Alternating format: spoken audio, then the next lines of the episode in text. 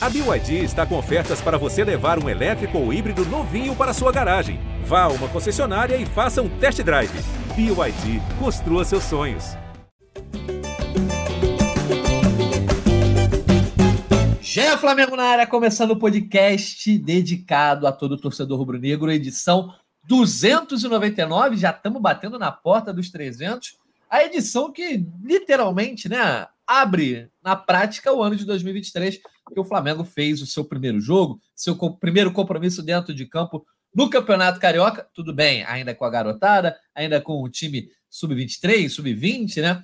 É, venceu o Aldax na estreia por 1 a 0 mas esse, esse podcast aqui vai, obviamente, falar da estreia, mas está muito mais dedicado também a outros elementos da temporada, até porque os titulares estão lá treinando com o Vitor Pereira, se preparando para o quê? Mundial de Clubes. O Flamengo conheceu nessa sexta-feira, depois do sorteio realizado pela FIFA lá no Marrocos, o seu caminho, pelo menos até a decisão, talvez contra o Real Madrid. O Flamengo vai enfrentar na semifinal o Wydad Casablanca ou então o Al Hilal, campeões da Ásia e da África, né? E esse jogo vai ser realizado no dia 7 em Tanger, então também acabou com essa sangria, né? Que a galera estava precisando definir a logística, quem vai viajar para o Mundial, o próprio Flamengo também tinha que definir. A gente vai falar sobre tudo isso, caminho do Flamengo no Mundial e também, obviamente, sobre negociações, né? Goleiro Hugo indo embora, João Gomes também possivelmente negociado para o futebol inglês. Tudo isso, eu, Jorge Natan, estarei aqui conversando com os nossos repórteres Fred Gomes, Letícia Marques e o Caio Mota, que deixou a cobertura do Flamengo, mas está aqui na resenha do nosso podcast e, obviamente, nossa voz da torcida, Arthur Mullenberg. Vou começar com o Artuzão, que eu sei que o Arthur esteve no Maracanã na noite de quinta-feira para dar uma moral para a garotada. O futebol não foi lá essas coisas, tanto de um lado quanto do outro. Importante, uma vitóriazinha, três pontos para começar bem o ano, né, Arthur? Fala, Natan, meu amigo, Lele, Fred, grande Caemota de volta. Galera que está ouvindo, é um prazer estar aqui com vocês novamente no 299 do GE Flamengo. Incrível, marcas significativas. Cara, começar aqui fazendo meia-culpa, né? Que eu não fui no jogo, né? Na última hora, irmão, bateu ah, aquela coisa isso. de velho. Sério. Eu abri a porta do apartamento aqui, veio aquele bafo quente da cidade, 37 graus, maluco. Falei, não vou sair do ar, não, cara. Já tô naquela idade que eu não posso mais pegar quentura, sabe? Eu tenho que ficar na minha. Então eu liguei a televisão, fiquei aqui no sapatinho vendo o jogo. Foi duríssimo, foi duríssimo, porque o jogo foi bem ruim mesmo, e é normal o primeiro jogo, né? Com o time todo desencontrado, uma galera muito inexperiente. Mas valeu ter começado. Por isso a gente começa as coisas assim. A gente está rumando para conquistar o mundo, precisa primeiro botar ordem na casa e o Campeonato Carioca faz parte dessa, dessa trajetória. E a gente está aí agora, líder isolado do Carioca 23. Parabéns para o Flamengo. Pois é, parabéns para o Flamengo aí pela vitória na estreia. Ainda tem muitos parabéns para dar ao longo do ano. Hoje vou começar com as damas, porque eu sei que a Letícia Marques está numa jornada aí desde cedo, acompanhou o sorteio do Mundial de Clubes. Eu e ela estivemos numa live no GE. Globo. Então vou começar com a Letícia. Mundial de Clubes chegando, já agora já tem tabela, já tem dia, hora e tudo mais marcado, principalmente o local, que era o que mais estava afligindo a galera, né, Letícia? A gente vai abordar isso nesse podcast também. Fala, Natanzinho, Arthur, Fred Gomes e Caê, que também está por aí hoje, completando essa bancada com a gente. E a torcida do Flamengo, óbvio, que vai acompanhar esse podcast, sempre muito ansiosa para nos ouvir. Mas então, acho que aconteceu que tá todo mundo esperando já, né? Esse chaveamento aí do Flamengo, a galera tava bem nervosa, assim, para saber qual seria essa semifinal, onde seria também, como o Natan comentou, a gente fez a transmissão né, do, do sorteio, a gente viu. O caminho não ficou aquele de todo mais fácil, como a gente já debateu por lá e vamos trazer aqui na, ao longo do podcast hoje também. Mas assim, o Flamengo não tem muito o que fazer, né? Antes do Mundial, tem claro que a Supercopa ali contra o Palmeiras, que é o grande teste, assim, e talvez a grande preparação visando o Mundial, mas antes disso tem uns jogos perdidos aí no Carioca, como o Fred Gomes já falou, domingo contra a Portuguesa já deve ser o time principal, ele vai trazer mais toda essa informação para a gente, então a gente vai começar a ver esse Flamengo aí de Vitor Pereira tomando cara nos próximos dias, nas próximas semanas, já em função total dessa partida da semifinal do, do Mundial que vai acontecer contra ou o Al Hilal ou contra o Casablanca, né? Então a gente fica aí nessa expectativa, nessa esperança de, de já descobrir o o adversário do Flamengo. Isso aí, vamos falar sobre o Mundial de Clubes e vamos falar sobre negociações também, Fred Gomes. Semana dando trabalho aí para vocês que são setoristas, né? Obviamente, janela aberta não só no Brasil, mas também no futebol europeu, desde a virada do ano, e isso também gera movimentações aqui no Flamengo. Teve negociação do Hugo e agora João Gomes também em, em andamento, né, Fred Gomes? Então vocês trabalhando bastante aí no GE. Fala, Tanzinho. Fala, Tuzão, Letícia, Caê. Cara, realmente dá trabalho, mas eu acho que assim é o tipo de, de notícia bacana gente correr atrás. Era uma coisa que todo mundo estava esperando por essas negociações, essas duas especialmente, mas já a, gente, com, com a lentidão, talvez, das ações dos europeus, principalmente por essa, você que trabalha com futebol internacional sabe muito bem que essa não é a principal janela europeia, a gente começou a pensar, não, João Gomes vai jogar o Mundial, vai jogar o Mundial, mas acabou que o Wolverhampton veio forte, acho que uma negociação muito positiva para o Flamengo, um jogador de 21 anos, que ainda não é um cara construtor, ainda não pisa na área, finaliza muito pouco, é óbvio que vai evoluir bastante, e eu acho que é um jogador com excelente potencial, mas que o Flamengo vende muito bem, 17 milhões de euros, é uma quantia muito acima do esperado. E o Hugo, eu também acho que o Flamengo vendê-lo, mesmo que por 7 milhões de reais, 1,3 milhão de dólares, é interessante também, porque o Hugo estava se desvalorizando, o Flamengo não estava conseguindo o desejado empréstimo para a Europa. Então, acho que são duas negociações bem, bem positivas para o Flamengo. O Flamengo ainda preserva 50% dos direitos econômicos do Hugo. Então, se porventura ele arrebentar lá no Japão e conseguir uma transferência para um futebol, para um centro que pague melhor, que faça um, um investimento ainda maior nele, o Flamengo também morde metade da, da negociação. Então, acho que o Flamengo foi muito bem nesse início de mercado aí. Pois é, início do mercado, início do ano. E Caemota tá aqui, né? Fala aí, Caemota. Você que passou aí o final do ano na Copa do Mundo, chegou a participar de algum podcast aqui na reta final do ano, abrindo 2023, né? Sempre com novidades, Caemota. Então, Seja bem-vindo. Eu deixei para você esse, esse tema livre no destaque inicial, distribuir para a galera aí os temas que a gente vai abordar. Seja bem-vindo, meu amigo.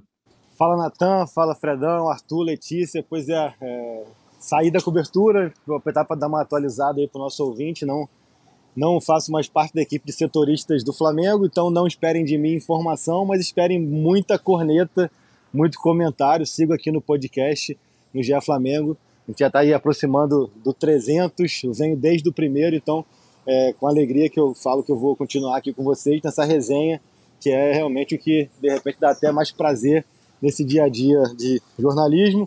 Tem outros desafios aí para o longo da temporada que não envolvem o Flamengo, mas continuo acompanhando, sigo de olho e acho que vai ter um podcast com temas bem interessantes aqui, passando pelo que você já, já introduziu. Acho que a partida contra o Aldax nada mais é do que protocolar. Acho que é um tema que a gente pode até passar bem ampassando mesmo, porque a verdade é que importa muito pouco.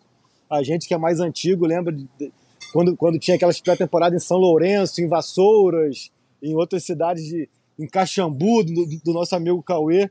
É, aquele, eram aqueles jogos treinos que existiam lá que a gente, a gente nunca dava muita importância. Agora eu acho que a diferença é que são partidas com súmula oficiais mas que para o Flamengo agrega muito pouco. Acho que a gente pode, de repente, debater aqui o Matheus Ma o Matheus França, o Matheus Cunha, um Vitor Hugo, que são é, atletas que têm potencial e vão ser utilizados no elenco principal, mas de resto, acho que, como foram nos últimos anos, a grande maioria, mais de 90%, são jogadores que vão seguir suas trajetórias ou fora do Flamengo ou na base. Então a gente é, tem que dar o peso que não tem para essas partidas mesmo assim. É, então acho que conta muito pouco. O sorteio, concordo com vocês, é, projetando aqui, acho que o adversário dos sonhos do Flamengo, pela falta de tradição, pela falta de costume de disputar grandes competições e tudo mais, seria o Seattle Sounders. Não foi possível. E falando também de João Gomes e de mercado, acho que, que o Flamengo acaba por, é, de certa forma, é, se livrar do Hugo. Era um, um, atleta que, ao longo dos últimos anos, é, começou como uma promessa e depois passou a ser muito mais de certa forma, até um problema a ser resolvido do que uma solução, por questões, por que, questões comportamentais, por questões de não performance, por uma série de fatores. E o João também, eu acho que foi uma venda é, excelente, acima até do que, do que seria em condições normais. Acho que chegou esse valor muito mais por ser o Flamengo do que por ser o João. Vamos debater isso aí ao longo do, do episódio, mas é, feliz de, tá, de seguir com vocês aqui nesse, nesse boteco. Tamo junto, esse boteco sempre muito animado. Vamos começar pelo mais importante, né? Mundial de Clubes, nada tem mais importante. É o que mais dá orgulho para o Rubro Negro, é o título mundial de 81, certamente. E o sonho agora de conseguir o segundo em 2023, né? Referente a 2022, obviamente. É, o Flamengo já conhece, como a gente falou aqui na abertura, os seus potenciais adversários no, no Mundial de Clubes. Dia 7 é, de fevereiro, às quatro da tarde, já tem até horário em Tanger. Então o Flamengo faz a sua estreia nesse Mundial. Vai pegar o Idá Casablanca ou o Al Hilal. O Idá Casablanca é campeão da África, mas entra também como campeão nacional, como representante da Liga Marroquina. Vai jogar em casa, então tem esse fator casa como muito relevante, Arthur. E enquanto o Al Hilal é o atual campeão é, asiático, que na verdade é o campeão de 2021. Ele já jogou o Mundial como campeão mas a atual Champions da Ásia não acabou, então ele ganhou mais uma vaga, vai, vai ter uma segunda chance aí. É, e tem um histórico bom. Jogou o Mundial de Clubes com o Flamengo em 2019, deu trabalho, o Flamengo venceu de virada por 3 a 1 é, naquela semifinal e avançou para pegar o Liverpool. No Mundial de 2021, pegou o Chelsea na semifinal, deu trabalho, vitória magra do Chelsea por 1 a 0 e agora é, vai pegar o Idá Casablanca, podendo, para mim é favorito, o Ilau e pode reencontrar o Flamengo. Tem Cuejar, tem Michael, tem a base da seleção da Arábia Saudita que jogou a Copa do Mundo, incluindo Salem Al-Dawsari, que é o grande craque da Arábia Saudita, fez um golaço diante da Argentina, única seleção que venceu os campeões mundiais é, lá no Catar, né? Enfim, dei esse preâmbulo aí para a galera que quiser saber mais, tem uma matéria no GE. Globo é, com os destaques dos dois times. Mas a gente estava falando em off aqui, Arthur, que apesar do Al Hilal ser melhor time, você se preocupa mais com o Casablanca? É, Natan, eu me preocupo mais com o Casablanca pela questão do campo, da torcida local. Acho que o Marrocos, depois daquela Copa do Mundo surpreendente, está numa onda maravilhosa, está todo mundo numa vibe muito positiva lá, e até os caras do, do outro time lá vão torcer para o time de Casablanca. Então, eu fico pensando que é melhor que o Flamengo pegasse o time do Al Hilal, que também é, é osso duro, e todos esses, esses clubes, cara, que vão jogar com a gente agora, vão dar mais uma lição para nós, né, que somos super autorreferentes, né? A gente só pensa na gente, só consegue entender o Flamengo no contexto de uma América do Sul no máximo, que pô, o futebol fica se desenvolvendo em outras plagas também, em outros cantos, o pessoal está melhorando. E a gente sempre encara jogar contra esses times que na semifinal como obrigação. E a gente sabe, o histórico mostra aí nos últimos 10, 15 anos, que não tem sido assim. Os times brasileiros têm sofrido e muitas vezes sido desclassificados na semifinal. Então, atenção máxima, jogar com o máximo empenho, não é um passeio, não é bagunça. E eu, é uma questão de preferência de achar que a torcida vai fazer muita diferença num estádio, né, num jogo como esse. Por outro lado, acho que tem uma identidade cultural entre árabes e marroquinos que, independente de quem seja o nosso adversário, o estádio provavelmente estará mais para o adversário. A gente vai jogar em condições de visitante. É isso que eu acho. Letícia, e foi importante também que esse sorteio, enfim, deu fim. Enfim, deu fim, complicou, né? Mas encerrou né, as dúvidas todas que existiam sobre a questão logística do Mundial de Clubes, que a FIFA deixou claro que meio que acabou esquecendo esse Mundial, né? Se dedicou à organização da Copa do Mundo no Catar, e ali ao final da Copa do Mundo parece que alguém lembrou o Infantino. Pô, tem que fazer um Mundial de Clubes aí. Aí resolveram tudo, marcaram para o Marrocos, né? Especulou-se Estados Unidos, especulou-se é, Emirados Árabes, enfim, uma série de países, acabou ficando Marrocos, que é uma sede muito mais perto da Europa, e também acaba sendo até mais perto para a América do Sul do que Emirados Árabes e o próprio Japão, de repente, né? É, e isso tudo foi definido, mas ainda se ficaram as indefinições sobre tabela, data, local, horário, enfim, tudo isso chegou ao fim. A tabela já foi é, divulgada pela FIFA completinha agora. E, enfim, os torcedores podem organizar as suas viagens. O que eu recebi de mensagem de torcedor agoniado querendo terminar a sua logística. É... E também o próprio Flamengo, né? Agora consegue pensar melhor como ele vai se organizar com o seu calendário, com a sua viagem, já que agora já sabe que no dia 7 ele estará em campo enfrentando o Idá Casablanca ou Al Hilal. É isso, Natan. E assim, o Flamengo agora consegue respirar um pouco, como você falou, e definir, né? Bater o martelo a respeito dessa, dessa chegada é, no Marrocos, mas assim, a, por enquanto não tem nada definido. A expectativa é que o Flamengo chegue lá dia 2 ou dia 3 para jogar no dia 7, né? Que será a primeira partida válida pela semifinal. E eu acho que o planejamento do Mundial vai muito além de ser só o planejamento do Mundial. O Flamengo tem uma Supercopa aí também, então precisa definir esse planejamento, acertar todas as datas.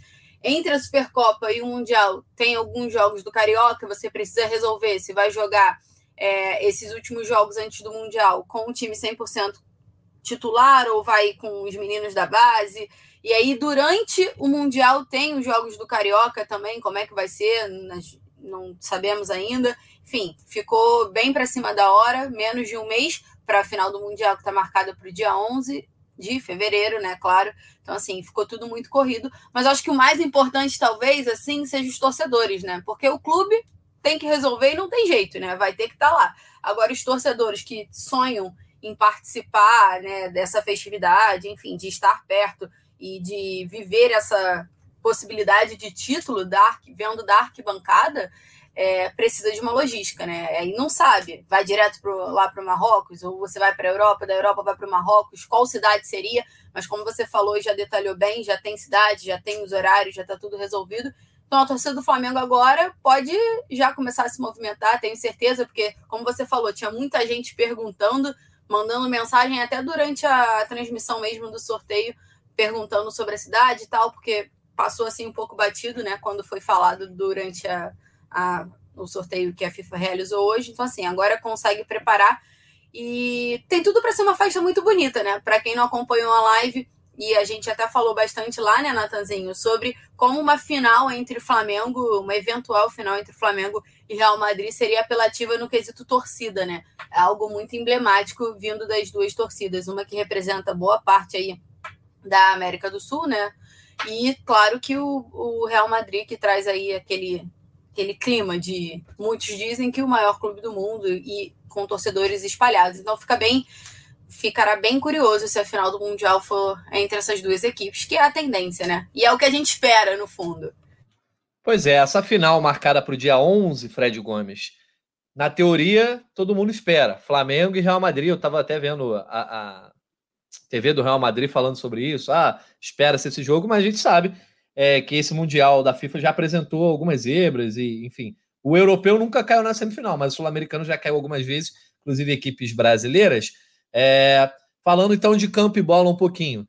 Beleza, o Al Hilal é um bom time, um bom elenco, né? Você tem aí jogadores experientes do futebol europeu, o Vieto, que jogou no Atlético de Madrid, o Igalo jogou no Manchester United, é, enfim, Marega jogou no Porto, tem o Matheus Pereira, que já jogou no West Bromwich, um bom jogador jovem brasileiro, já falamos do Michael, do Cuejá, é, tem essa base toda da seleção árabe. Já no IDA, já não tem tantos jogadores assim experientes. Você tem três jogadores que jogaram a Copa do Mundo pelo Marrocos, incluindo o goleiro que nem entrou em campo, um lateral esquerdo que foi mais usado ali, reserva do Mazraoui, e, e também um meio de campo que foi pouquíssimo utilizado. O resto são jogadores marroquinos, alguns outros jogadores ali é, de outros países da África, mas não tem grife. O Idade Casablanca, embora seja tradicional, não tem jogadores de grife, né? Podemos dizer assim. Eu acho que o, o, o Al Hilal seria o melhor, o pior adversário para o Flamengo no sentido técnico. O, idade, o Arthur já falou sobre a questão é, do time da casa, mas chegando aqui a um consenso. O Flamengo tem a obrigação de passar pelos dois. Se é o melhor time do Brasil, o time com maior investimento, né? Talvez o melhor time que vai jogar o Mundial de Clubes aí, é muito, talvez bem melhor do que o de 2019, com mais opções. Eu até falei na live, se precisar entrar durante o jogo, mudar o jogo, fazer um gol, né? Não vai precisar recorrer ao Lincoln, que era um garoto recém-subido da base. Né? Você tem outras opções, mais jogadores para mudar o jogo. Isso pensando no Real Madrid. Então, pensando, se quem está pensando em pegar o Real Madrid de é, frente a frente, de fazer jogo duro com o Real Madrid, beleza, pode ser um jogo duro contra o Al pode ser um jogo duro contra o Idá, mas tem que ter a obrigação de ganhar e tem que ter a noção de que, para se estabelecer com o poderio que tem o Flamengo, que quer mostrar como grande poderoso da América, o Flamengo tem que ir lá e fazer essa obrigação contra o Al Hilal e contra o Ida Casablanca. Ou estou exagerando? Claro que não, Natanzinho. Acho que o seguinte, o, você está certíssimo. Não tem, não tem conversa. O, o, Flamengo não tem opção. Se ele não passar por nenhum desses dois clubes, independentemente é, de talentos ou da torcida fanática, vai ser vexame histórico, entendeu? E assim, vexame histórico para um clube que tem alto investimento. Foi o que você falou. É um time, é um elenco muito mais robusto do que o de 2019. Entendeu? O que, que a gente pode falar em relação a 2019? A, a, a maior baixa no momento, penso eu, é o lateral direito, que você não tem um Rafinha que estava voando, voando, jogando muito, mas tem a possibilidade do Varela aí se apresentar bem em algum momento, ou o Mateuzinho mesmo. Eu, eu não sou dos caras que desistiu do Mateuzinho completamente. Acho que ele tem que ele tem que cortar o dobrado para conseguir voltar a dar aquela esperança que a torcida teve no início da passagem dele pelo Flamengo. E aí, na frente, óbvio, não tem aquele avião que era o Bruno Henrique, mas o, o, o Pedro e o Gabigol fizeram uma dupla muito interessante. Vamos agora observar que opção o Vitor Pereira adotará para o ataque. Acho que pô, há opções em excesso até, acho que ele pode jogar com os dois. Pelo que a gente estuda, pelo que a gente escuta sobre o, o esquema, sobre as preferências do Vitor, talvez isso possa ser alterado, mas aí você tem um Cebolinha, que sempre foi um avião aqui no Brasil também, que pode, de repente, desabrochar de vez no, no time principal. Então, acho que o Flamengo não tem outra opção que não eliminar esses clubes. Tem dificuldade do time do Al-Hilal ter seu poderio técnico? Claro que tem. Tem a questão da torcida fanática do Idade. Eu estava lendo um pouquinho sobre o Idade, torcida imensa. Pô, o, o Idade significa amor no árabe entendeu? Então, os que caras isso. É, não, vou dar o crédito, né? Estava lendo tudo isso na Trivela, que é um site interessantíssimo sobre futebol. Os caras abordam a questão cultural, política do, do, dos países. Enfim, tô contigo. Tem, tem que passar por esse time depois de pensar no Real Madrid. Mas é óbvio que, Natan, assim, tem a questão psicológica, porra. Tem aquele O Atlético Mineiro, nesse mesmo Marrocos, caiu para o Raja Casablanca. Então, acho que tem essa pressãozinha mas para um time do atual investimento do Flamengo não tem conversa, tem que passar e duelar com o Real Madrid, um adversário contra o qual o Flamengo tem sim possibilidade de vencer e trazer o bicampeonato do mundo para o Rio de Janeiro. É, eu sou obrigado a concordar com os dois fanáticos aí, sim, é obrigação, o Mengão tem que ir para a final, pô, é lógico. E também, de uma certa maneira, tem um pouco de obrigação de ganhar do Real. Olha aí, que isso, cara. Calma, Arthur, vamos falar do Real mais para frente. Mas, ô Caimota, eu tava vendo depois do né? É, a cobertura lá da Real Madrid TV, eles botaram o Emílio Butraguinho, né, que é ex-jogador do Real, uma lenda lá do clube, e hoje é diretor institucional, ele que estava no sorteio representando o Real Madrid lá no Marrocos. E aí ele fala sobre como hoje em dia o futebol é muito equilibrado, principalmente defensivamente, né? Que defensivamente é todo, todas as equipes do mundo são capazes de se armar bem e segurar o resultado e fazer frente a qualquer outra equipe do mundo, só que o Real Madrid tem uma vantagem técnica pela qualidade de seus jogadores. E que o Real Madrid tem que se fazer valer da qualidade de seus jogadores para ter justamente esse desequilíbrio, esse fator de desequilíbrio. Isso se aplica, obviamente, também ao Flamengo, comparado aos outros times do Mundial de Clubes, menos ao Real Madrid, que tem mais qualidade técnica. E nessa cobertura que eu estava vendo lá da Real Madrid TV, me chamou a atenção que os caras, quando foram falar do Flamengo, eles falam: Barbosa é um grande atacante, tem Felipe Luiz, tem o Davi Luiz e tem Guilhermo Varela Sabe por que eles falam do Varela? Porque o Varela passou pela, pelo Real Madrid Castilha, pela base do Real Madrid, em meio a, quando ele estava lá na base do United, ele teve um período na base do Real Madrid. Então eles conhecem o Uruguai Varela, que jogou a Copa do Mundo, me chamou a atenção isso, mas o Flamengo, de fato, né? Tudo isso são fatores equilibrantes, ainda mais em, em jogos de mata-mata, principalmente no caso do Idá, se for o fator casa, no caso do Al-Hilal, os jogadores que podem decidir. Mas o Flamengo, mesmo sendo um jogo só, tem jogadores melhores. Os melhores jogadores do torneio são do Real Madrid, depois são os do Flamengo. Concordo contigo, acho que não é de hoje que essa, essa semifinal se tornou um jogo mais traiçoeiro, é, não só para sul-americanos, o europeu nunca é, tropeçou na semifinal, mas já passou por, por apuros aí. O próprio Real Madrid teve, perdão, o próprio Chelsea teve dificuldade para vencer o Al Hilal, e a cada ano que passa, é, os confrontos do Mundial de Clubes têm sido um pouco mais ajustados. Então, assim, é, é, é preciso a gente diferenciar, até sendo um pouco mais didático para o nosso ouvinte. É a obrigação do Flamengo passar? É a obrigação do Flamengo passar. É o papel dele, por ser o sul-americano. O sul-americano não entra na semifinal à toa. Tem, tem essa questão da predominância do investimento, predominância do continente, predominância da tradição no futebol. O que não quer dizer que essa obrigação vai se transformar em vitória fácil ou vai se transformar numa classificação, entre aspas, antecipada, não é protocolar, não é pule de 10. Então acho que são duas coisas distintas, mas que o Flamengo tem que ter em mente, como a gente fala aqui no podcast já, como passa a ser também uma fase de grupo de Libertadores, até hoje em dia, até teoricamente, uma oitava de final de Libertadores. Você tem a obrigação de passar e você tem que, que ter isso em mente para que você se imponha, para que você faça com que essa sua superioridade técnica e também de tradição, de camisa, de história, é, entre em campo também. Não vai resolver a partida, mas pode entrar em campo e você se impor diante do adversário. Então acho que isso é importante. Acho que o Flamengo é, mais uma vez chega com, com um time com muito mais condições do que outros brasileiros chegaram até mesmo mais do que o Palmeiras nos, últimos dois anos, e também mais que o próprio Flamengo em 2019. Há uma questão aí do ponto de interrogação, da incógnita do que vai ser esse time com o Vitor Pereira. É uma escolha que o Flamengo fez de mudança de comando, de mudança de estilo, de mudança é, de formação de equipe, então isso tem que ser levado em conta. Eu acho que o elenco do Flamengo hoje é mais robusto, tem mais peças, está mais é, rodado, já está acostumado com o Mundial de Clubes, só que é o time do Flamengo de 2019 já era um time, uma máquina comandada por Jorge Jesus. Então acho que essas duas questões acabam colocando na balança assim, a gente tem um grande ponto de interrogação do que vai ser esse Flamengo do Vitor Pereira. É, pensando no caminho, eu torcia esperava é, que fosse o Seattle Sounders, porque como falei aqui, é a primeira vez que um time da MLS joga esse tipo de competição, não está acostumado, não tem muita noção, não tem histórico de confrontos contra times é, brasileiros e, e até sul-americanos. Acho que isso em algum momento acaba sendo positivo. Acho que para o Real Madrid, para o Real Madrid sim se tornou um caminho mais ainda protocolar para a final. E para o Flamengo entra essa questão dos fatores. Concordo que o Idade Casablanca tem a questão do, do mando de campo, é, que isso conta muito ali. Vai ser uma atmosfera que o Flamengo é, costuma impor aos seus adversários e vai sofrer caso pegue o Idade Casablanca, mas eu prefiro pegar o time local, sem essa tradição que a gente falou aqui de, de, de Mundial de Clubes, sem esse costume de enfrentar equipes é, sul-americanas, sem tantos jogadores que não sejam africanos, do que pegar o Al Hilal que se tornou um time, a gente pode falar que o Al Hilal de um tempo para cá se tornou um time globalizado dentro da Ásia, né?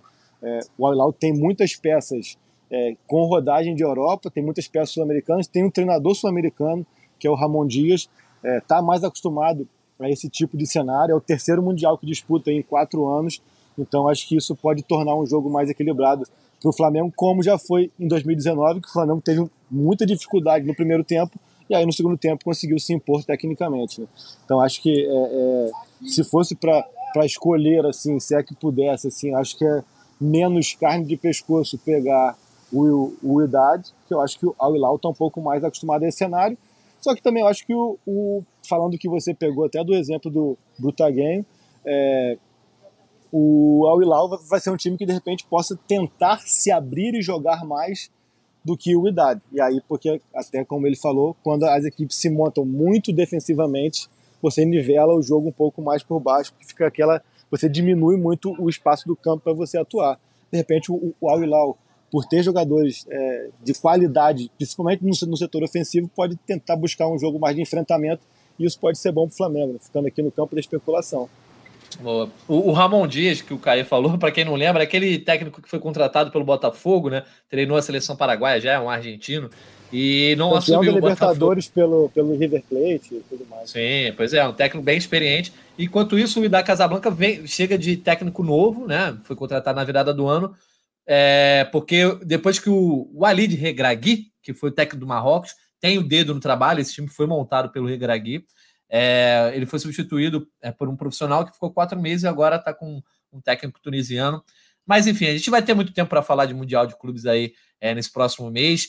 É, vamos falar de Real Madrid, que também não está na, na, ponta dos cascos como estava na Liga dos Campeões, mas tem jogadores importantes vai jogar uma final de Supercopa contra o Barcelona agora nesse fim de semana, e aí a gente vai estar de olho e vai, falando aqui nessa preparação até o dia 7 de fevereiro, quando o Flamengo estreia lá no Mundial de Clubes contra a Raja Casablanca. Raja, Raja não, desculpa, o Idá Casablanca. Inclusive é bom frisar para a galera não confundir. Raja é o time que pegou o Atlético Mineiro lá em 2013 e é rival do Idá, que é um time mais tradicional, é, já ganhou mais títulos lá é, no futebol marroquino. Enfim, mas duas torcidas bem fanáticas. Então, o Idá Casablanca ou Al Hilal é, esse jogo vai ser no dia 4 de, de fevereiro, o jogo entre os dois, as quartas de final. O Flamengo conhece o adversário e no dia 7 estreia no Mundial de Clubes.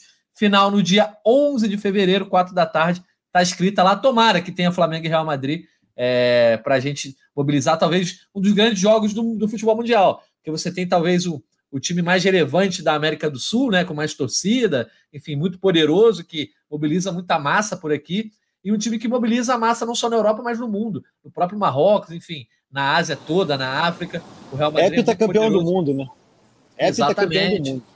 Exatamente, quatro só nesse modelo aí de buscando a quarta, né, na verdade, de mundial de clubes da FIFA. Enfim, seria, eu acho que dos maiores jogos da história do futebol mundial. Eu não, não tenho nenhuma dúvida ao falar isso pelo tamanho dos dois clubes, apesar do mundial, enfim, ter a questão dos pesos diferentes para cada lado. Vamos seguindo aqui, então vamos falar de negociações, que eu acho que é um assunto que eu vai render. Só, Natan, fala aí, perdão, fala aí, Caio. Eu acho só que essa questão do, do Mundial, assim, é, é, pitaco, né? É, palpite, percepção, continua sendo muito mais relevante para cá, só que eu acho que a gente passou a dar um peso mais justo a Libertadores. Eu Sim. acho que aqui, aqui também hoje o Mundial é o famoso plus a mais. Antigamente não. Antigamente a gente tratava a Libertadores como um classificatório para o Mundial praticamente. Eu acho que hoje, assim, claro que aqui ainda é muito mais relevante, até pela dificuldade de se vencer, é, até por isso se torna algo um pouco mais é, fora do comum e por, por isso mais valorizado, mas eu acho que cada vez mais pro sul-americano o Mundial também passou a ser um, bônus do que ou algo mais importante. Acho que se celebra hoje muito mais a Libertadores do que se celebrava antigamente e se dá um, uma, uma compreensão maior de que o Mundial é, é, um bônus do que era antigamente. Assim, eu palpite total, mas eu, por exemplo, não acredito que um título mundial vá mobilizar a população numa recepção como foi em 2019, por exemplo. Então, assim, tentando, é, se é que isso, isso não, não é palpável, não é mensurável, né, mas a minha percepção é de que a gente entendeu um pouco mais que, eu... o, que o, o que vale mesmo é, é a Libertadores. Eu concordo discordando, Caê, porque assim, eu concordo que a, a, Libertadores ganhou muito mais peso e muito mais importância, mas eu acho que no coração rubro-negro, que tira essa onda de ser o único campeão mundial do Rio de Janeiro, um dos poucos do Brasil, enfim, que sonha muito com essa coisa, ah, o Mundial que o Zico foi buscar, que canta né, no Samba da Estácio 95, é, o Mundial tem um lugar muito especial no coração rubro-negro. Eu, eu, eu, pelo menos, tenho amigos que acham o Mundial muito especial. Eu acho que poderia haver uma mobilização parecida, assim com a da Libertadores de 2019. Posso estar enganado, talvez seja uma percepção pessoal, vou até perguntar para o nosso voz da torcida, mas eu acho que, por mais que a Libertadores tenha ganho essa importância, eu acho que o Mundial, para o rubro-negro especificamente, tem essa coisa ainda, justamente porque é o título que só o Flamengo no Rio de Janeiro tem, e que essa geração é o último que falta, né?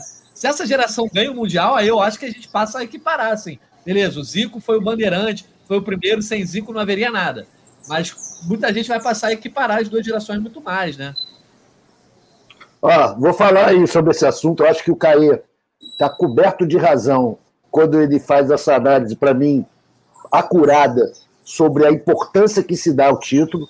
Realmente o Mundial perdeu um pouco de importância em, em função da maior importância que passou a se dar a Libertadores. Porque a gente considera, hoje que a gente consegue ver os jogos, acompanhá-los, né? hoje em dia é tudo diferente, a gente sabe a dificuldade, o grau de dificuldade de uma Libertadores. E porque ela esportivamente ela vale mais do que o Mundial. O Mundial chega a ser festivo, são dois jogos, pô.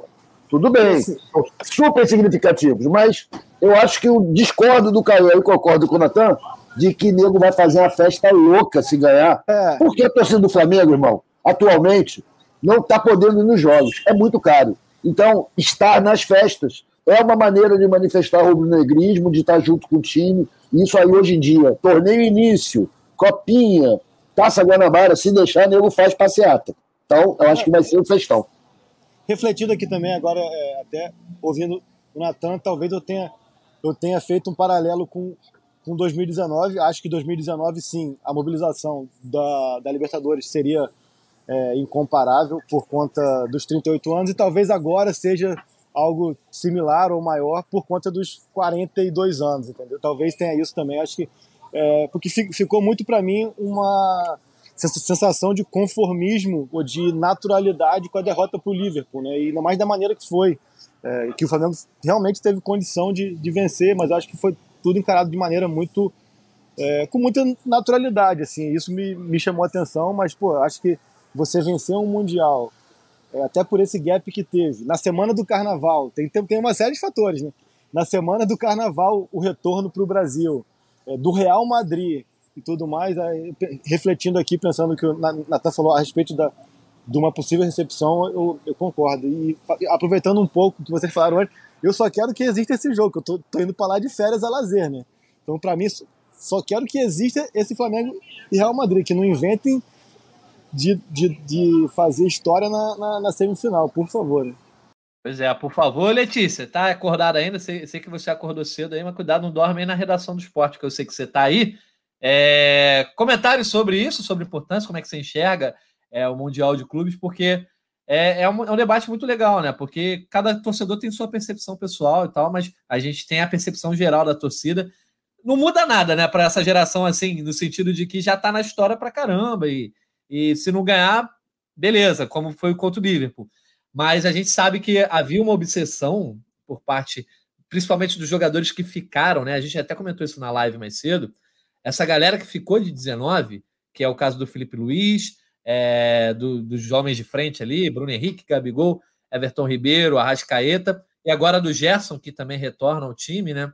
é, de que queria uma outra chance, pelo menos, de jogar o Mundial. Pode até não conquistar, mas uma outra chance, que era até uma conversa que eles tinham com o próprio Jorge Jesus, que opta por ficar entre 2019 e 20, depois sai no meio do ano de 2020, querendo uma chance de jogar o Mundial de novo. A chance veio, e eu acho que principalmente esses caras têm uma relação especial com essa chance de estar tá lá e agora pegando o Real Madrid, que eu acho que joga a importância do título ainda para cima, né?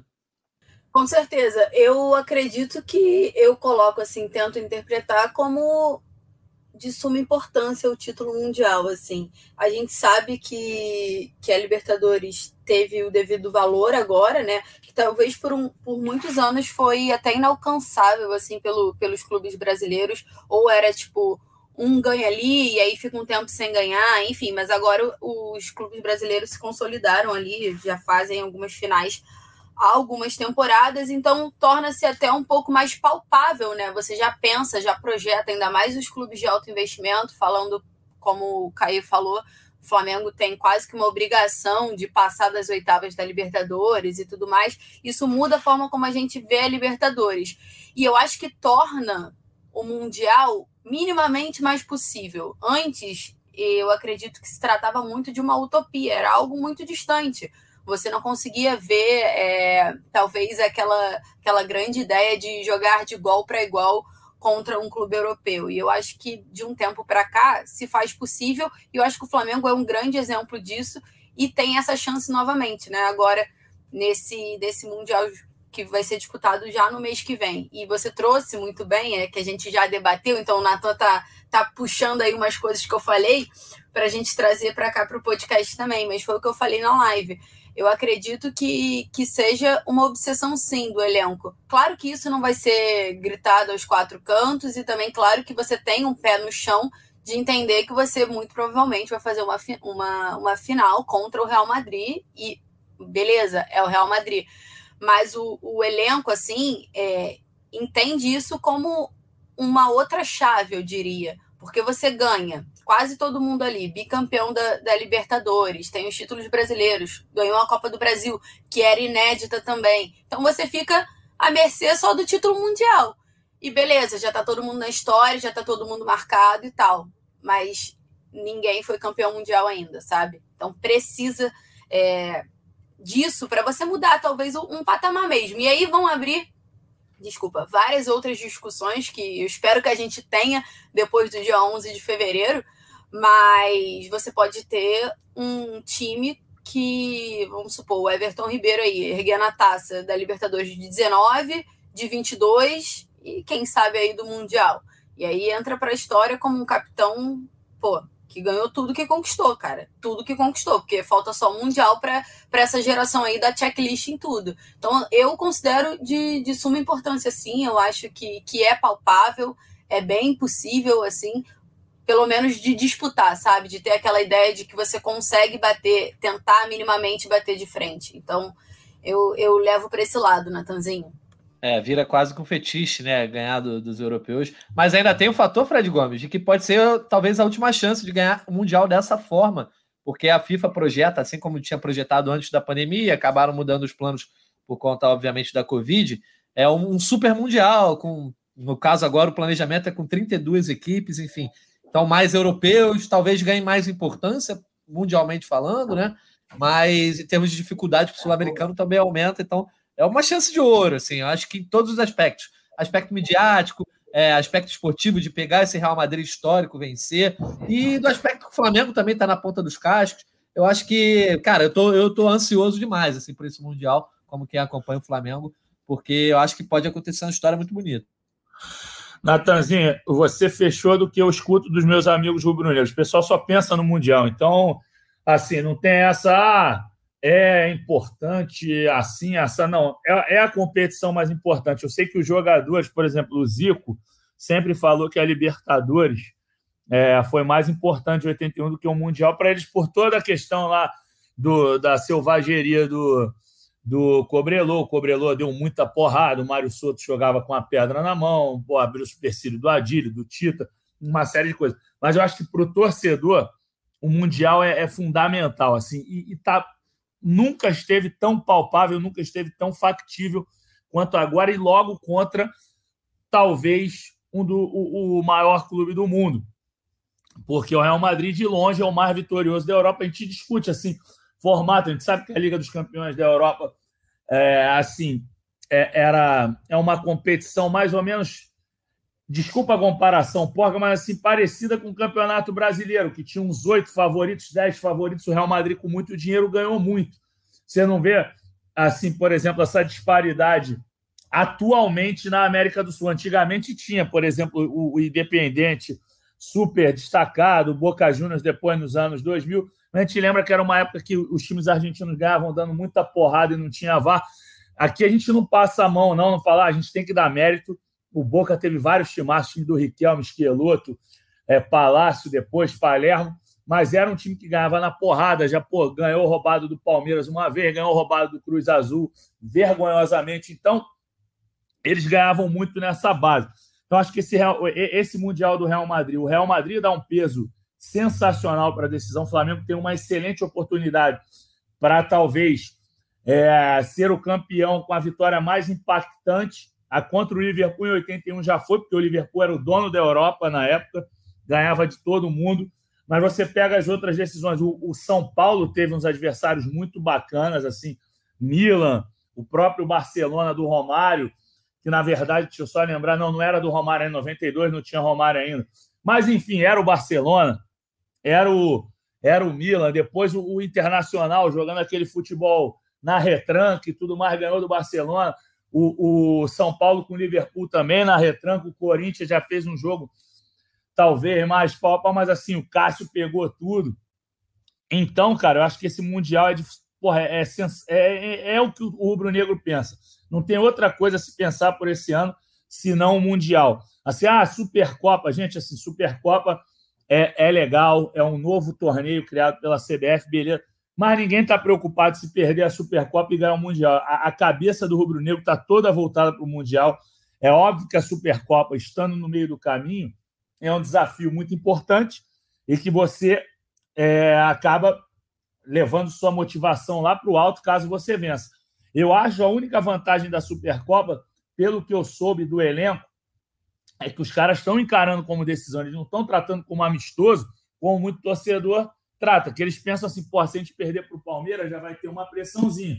Ano passado, com o Atlético Mineiro, foi assim. O Flamengo fez um jogo bom contra o Atlético Mineiro, mas como perdeu e teve a história do pênalti do Gabigol e tal, criou-se uma crisezinha naquela partida. Então, o Flamengo já vai competir em alto nível com o Palmeiras. A semifinal, o Flamengo já chega com uma, uma, uma responsabilidade de pegar um adversário mais forte. Já o Real Madrid vai chegar mais relaxadão. Vai pegar ou ao Ali o, o Seattle Sounders. Então, pô, assim, eu acho que o Real Madrid já chega mais. mais ah, olha, eu já estou eliminando o time da Austrália, né? Coitado, o Auckland City. Mas, enfim, eu acho que o Flamengo vai competir mais, vai chegar Minha torcida vai sim botar uma pilha danada no pré-jogo. E se for campeão mundial, meu irmão, o Rio vai parar. O Arthur pode lembrar, eu não sei se ele lembra, porque talvez já tivesse tomado muita água tóxica no dia 13 de dezembro de 1981, Mas meu pai, meu pai que viveu aquela época, meu pai também tomou uma água tóxica, mas lembra de algumas coisas? Assim, uma coisa que eu posso falar é o seguinte: quem conhece minha latinha já viu minhas fotos aí no Instagram, Facebook. Eu sou moreno, mas moreno mesmo que a minha mãe é amazonense, amazonense quase índia, cabelo lisão. Meu pai também é meio moreninho. Meu pai tinha tomado tanta água tóxica que conheceu minha mãe no dia que o Flamengo foi campeão do mundo e disse que a minha mãe ela era loura. E a minha mãe é morena pra cacete. Mas ainda assim ele lembra que teve uma festa tremenda no aterro do Flamengo. E, e, na cidade toda. Não sei se o Arthur lembra de alguma coisa, como é que foi a comemoração dele do Mundial. Então, acho que o Mundial, a torcida está ansiosíssima, só se fala no Mundial. E o Mundial é a menina dos olhos para 2023. O Flamengo pode ganhar o que for. Pode ganhar outra Libertadores, seja do Palmeiras, seja do Boca, tomando de 3 a 0 e virando para 4 a 3 mas nada vai igualar se o Flamengo ganhar do Real Madrid. Eu concordo, concordo com o Fredão. Deixa eu interromper aqui só para confirmar. Eu estava lá, eu vi algumas das comemorações, mas foi mais na noite do que o negócio. Foi, o jogo foi de madrugada, né? Por causa do, do, horário do Japão. Depois que. Aí cada um se agarrou lá na, na garupa do Bozo e foi embora. Mas foi uma beleza. Tava muito maneiro. Foi muito legal mesmo aquela festinha. No dia seguinte, eu não sei o que aconteceu. Eu só abri se o Kaique Fala aí, Fred, fala aí, fala aí. Não, desculpa, Natan, só pegando aqui o horário da, do, dos, da, dos confrontos, a final vai ser às 8 horas do Marrocos. Então, aqui no Brasil, menos. 16 4... horas. Hã? 4 horas da tarde, horário clássico. Isso. É, 4 horas. Então, porra, meu irmão, então já vão. Se o Flamengo for campeão, vai rolar uma festa no dia aqui, vai parar a cidade, vai acabar toda a cerveja da cidade e ainda quando o Flamengo chegar no Rio, meu irmão, aí ninguém segura, cara. Ninguém segura, entendeu? Sem grandes compromissos esportivos logo depois do Mundial. Assim, ah, não tem, pô, desculpa, tem a Recopa, mas por quem vai se preocupar? Porra. O Recopa Sul-Americana depois. Ô, Fred, eu, eu, falei ah. exatamente isso para a Letícia na live, que a Letícia falou: ah, porque quando voltar tem a Recopa. Eu falei, Letícia, se ganhar o Mundial, bota sub-20 na Recopa. Pô, Beleza. Claro, pô. É troféu. Não, e ainda é o primeiro jogo da Recopa, né? É bem mais tranquilo, não é nem o, o segundo jogo. E, porra, na boa, pô, se ganhar o Mundial, deixa o Suco Del Vale lá ser feliz, velho. Não, não deixa nada, rapaz. Aqui deixa ser feliz, nada. isso também.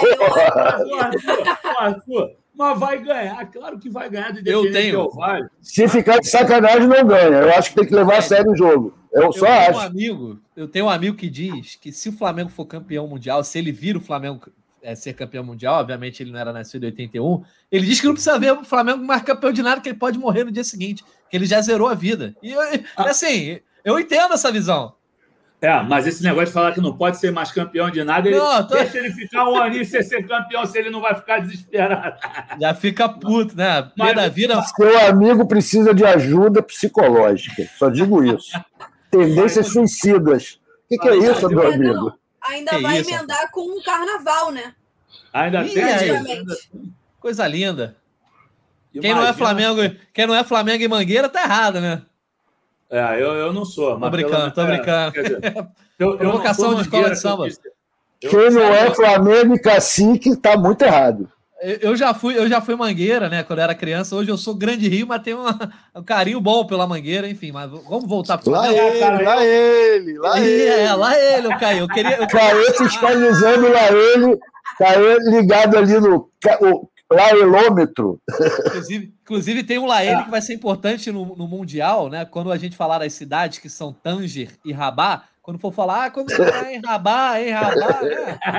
Cuidado com isso. Deixa eu só deixar, uma coisa, deixa eu deixar aí, só uma coisa esclarecida aqui pelo seguinte. A gente sempre é, é sempre muito profissional e não, não, não esconde o time, ou não, não revela time e tal. Mas quando você falou, você não é Flamengo e Mangueira, eu não vou dizer qual é meu time, só que eu falei, eu não sou, eu não sou mangueira, tá, gente? Eu não falei qual é meu time, tá? Eu sou União da Ilha, meu time eu não posso revelar, mas eu não sou mangueira, eu não falei que eu não sou Flamengo também, nem tô dizendo que eu sou. Beleza? Só isso. É, como, como diria Aguinaldo Timóteo, nem assumido, nem desassumido. apenas Aguinaldo Timóteo, menino. Exatamente, apenas Fred Gomes, apenas Jorge Natan, ninguém tem time, né? Vai assumir nem desassumir. Mas, é enfim, o Caio Mota, eu queria trazer você de volta para o papo, até porque você tinha opinado lá. Agora, como fosse debate político, dá a sua tréplica aí também, a sua visão, se você quiser complementar aí sobre o Mundial, que o assunto está rendendo. Não, cara, é, é como eu falei, E como o Arthur falou, eu acho que a Libertadores hoje é, tem, tem o seu peso muito mais justo e equilibrado, e isso torna o Mundial algo menos frustrante se você perder, algo menos. Eu acho que é muito, é muito mais a respeito. É muito mais a respeito de uma valorização que antigamente era bem menor da Libertadores do que uma desvalorização do, Mundial.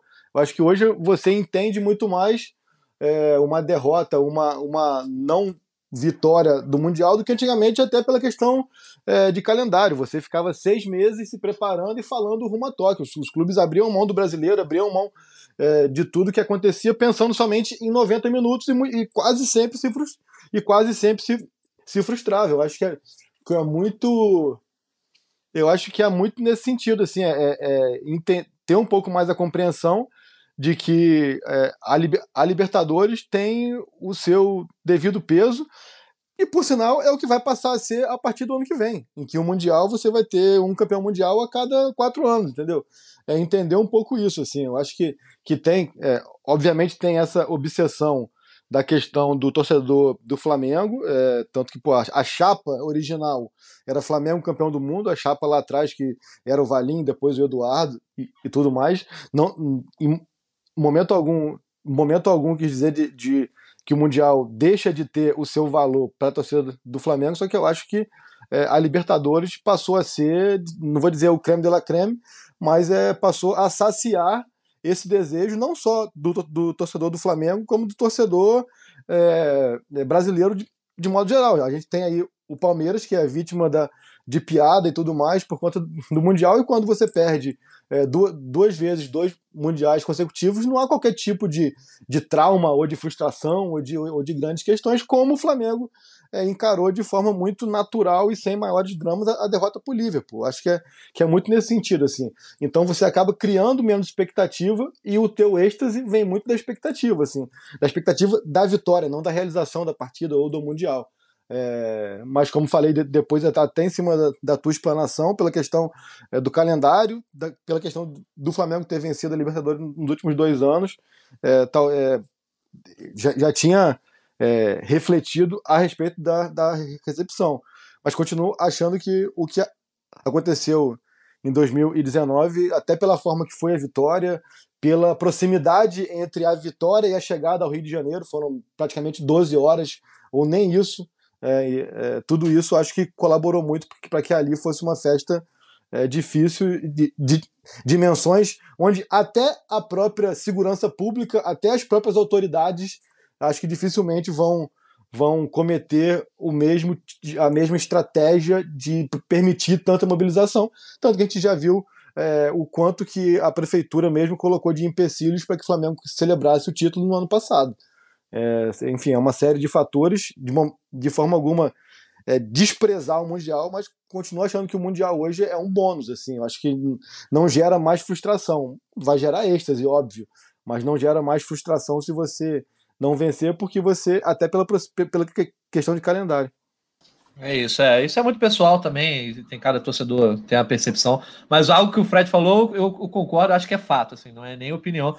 O Rio de Janeiro, no dia do jogo, a cerveja fica travada, né? Porque eu lembro que em 2019 eu fui num churrasco de amigo oculto, de final de ano, né? E o pessoal depois quis pegar uma segunda leva de cerveja, tava difícil conseguir, porque o jogo tava, era o jogo de tarde também, acho que foi o mesmo horário ali, né? Meio da tarde. Não, na, na época foi duas da na, Não, na época foi duas da tarde aqui o jogo com o Duas da cara, tarde. Eu acho que a, a, é, eu acho que agora, pela distância maior entre a Libertadores e o Mundial, por ser o Real Madrid, por ser uma possível última chance e tudo mais, você já é, fomenta até mais essa expectativa.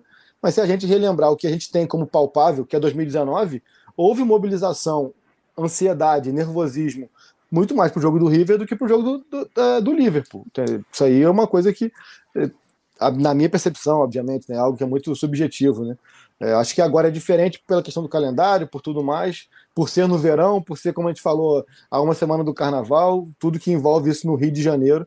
Mas se a gente pegar o que, o que temos como palpável nos últimos, nos últimos anos e na história, em 2019 houve uma mobilização e uma ansiedade, ao meu ver, maior para o jogo do River do que para o jogo do Liverpool.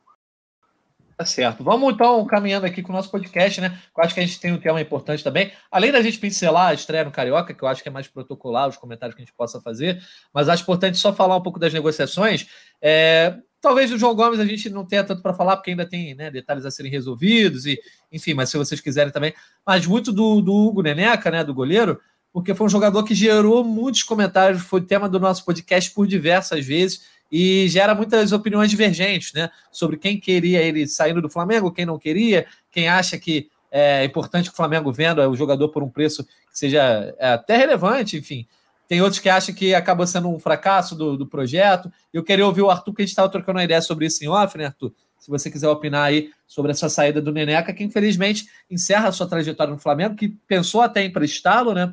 Justamente pensando nesse potencial, o que o Hugo não pode dizer é que não teve oportunidade. Paulo Souza deu oportunidade, inclusive fez dele goleiro titular. É, o Rogério Senna deu, deu a ele oportunidade. É, não, não foi, não se concretizou, não virou o jogador que parecia que seria lá naquele jogo em 2020 contra o Palmeiras, né?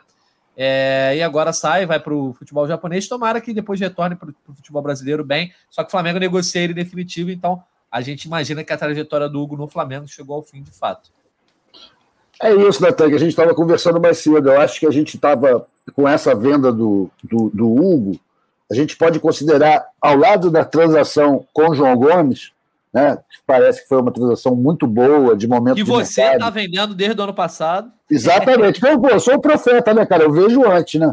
Demorou uns oito meses até acertar, mas tudo bem. Mas eu falei: esse moleque vai embora, não tem jeito. Está na idade ideal, no peso certo para comercializar, é novilho vai para lá num preço bom. O Flamengo parece que fez um bom negócio, apesar de ter alguns torcedores especialistas em direitos econômicos que dizem que o Flamengo vendeu mal. Para mim, me parece um dinheiro razoável no jogador em desenvolvimento ainda. Mas, ao mesmo tempo que a gente tem uma bem-sucedida estratégia de traba trabalhar com a base, fazer ela se monetizar, enfim, gerar lucro para o clube, gerar receita, a gente tem o negócio do Hugo, para mim me parece um, um fracasso né, um tipo, uma falha, o, proje o projeto precisa ser ajustado.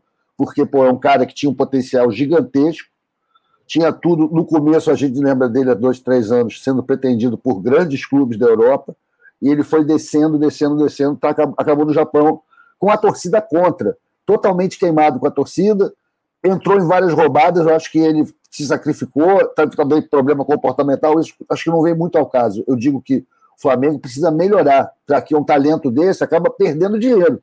Era um cara que podia render uma tremenda grana para o Flamengo, ou ser um goleiro maravilhoso para ficar 10 anos aqui. A gente, o manejo não foi legal. O Flamengo precisa melhorar isso daí. É uma, alguma coisa para se melhorar nessa relação entre formação e comercialização desses caras.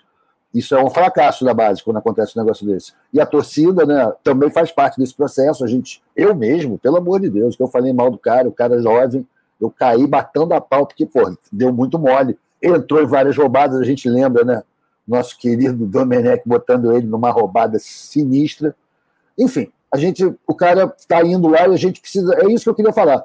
Que por um lado acerta, mas por outro tem erros graves que precisam ser corrigidos. Essa do goleiro, que é uma posição tão carente, futebol mundial, cara. A gente deu mole com um cara que é um puta talento que de repente foi desperdiçado pelo manejo errado.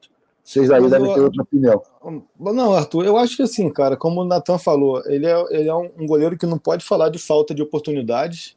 É, e a gente talvez é, sempre comenta em cima daquele primeiro jogo, ou dos primeiros jogos dele, e ignora que, que na balança ele, de, ele deixou muito mais impressão negativa. E, e, e até se atendo mesmo à performance técnica, ele deixou muito mais impressão negativa do que positiva. E a gente fala sempre essa questão do potencial, do que pode ser, do que pode vir a ser, do que. Cara, e ele nunca se mostrou é, próximo do que sempre se potencializou. É, e, e, muito por ele mesmo, muito porque ele ou, ou se projetou algo acima do, do, que ele é capaz, ou porque ele nunca é, é, teve, é, de repente, a disposição de, de, de encarar os sacrifícios que uma vida de atleta demanda para atingir esse nível, assim, cara. Acho assim, vou até fazer um comparativo aqui que a torcida do Flamengo vai, vai é, gostar, que é a questão do, do Carlos Alberto Rascaeta. Ah, mas no auge, o Carlos Alberto. Quem foi melhor? Cara, o auge do Carlos Alberto foi o quê? Uma temporada?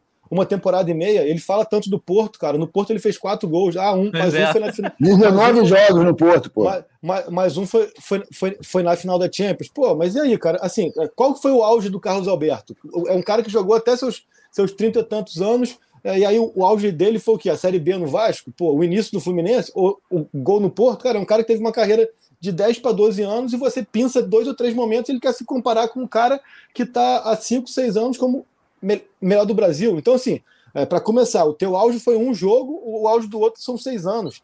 Ah, e aí, é, o comparativo com o Hugo, ah, o Hugo, o que, que o Hugo pode ser?